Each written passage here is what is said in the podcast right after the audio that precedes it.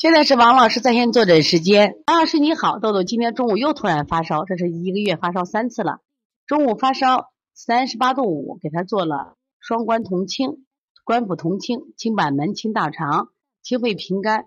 对于豆豆我都无语了，老喊饿。我们家最近一个月都没吃过肉，就是爱吃玉米红薯。昨天吃了三块玉米，三块红薯，再也没吃啥。今天又发烧了，我想问一下王老师，我应该怎么办？谢谢你，这是他的舌苔照。我们现在一起看一下这个豆豆的舌苔啊，豆豆舌苔中间是不是有明显的一个沟？大家看见了没有？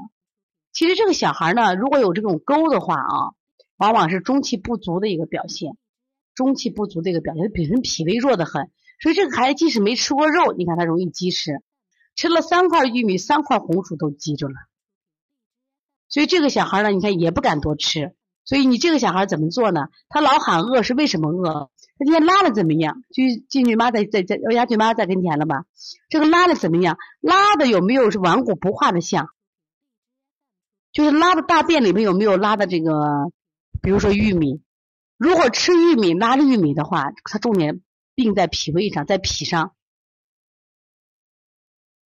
对，今天拉的玉米啊，那我就知道了。当小孩吃玉米拉玉米的时候啊，他为什么喊饿呢？是他吃的食物啊没有被吸收。那么在人体里的就是血糖不够啊，血糖不够，他大脑就反映着我饿，我饿，我饿。关键是这个孩子脾太弱了，脾弱了以后吃的食物都拉出去了，导致我们身体所需要的营养和糖分都不够，身体发出信号是我饿，所以并不是他真的饿。所以说这种情况呢，你给孩子干什么呀？要加强补脾，把补脾放在第一位，不要做清板门，要做柔板门。因为越清板门，他会越觉得饿。要做补脾柔板门。前两天我在喜马拉雅专门分享了一个柔板门和清板门的区别，你一定要好好看一看啊！一定要做柔板气补脾放在第一位，补脾作为君穴，柔板门作为臣穴。然后呢，可以掐一下四缝，掐一下四缝啊。像这个孩子呢，你做的时候讲外劳宫要做一下。为什么要做外劳宫呢？因为他吃什么拉什么，说明他外劳宫胃阳并不足，并不是胃热，是把食物不能腐熟，所以加一下外劳宫。另外呢，给这孩子足三里要多揉，顺揉中脘，顺揉中脘啊，然后多按揉一下足三里。这个孩子可以用一下正捏脊啊，正捏脊。就脾胃太弱了，就容易积到脾胃，之间也会引起发烧。发烧的时候精神好不好？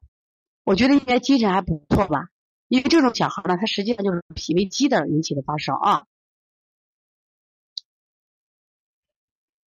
对，你看这是积食为什么好？所以他并不是什么有邪症，而是体内太弱积着了，一积着就发烧。所以说他吃这，你看红薯呀、这个玉米，他消不了。其实为什么玉米难消呢？玉米这个呃玉米皮其实很难消。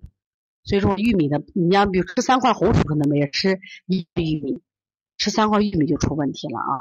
玉米还要少吃一点。所以从现在开始学习小儿推拿，从现在开始学习正确的育儿理念，一点都不晚。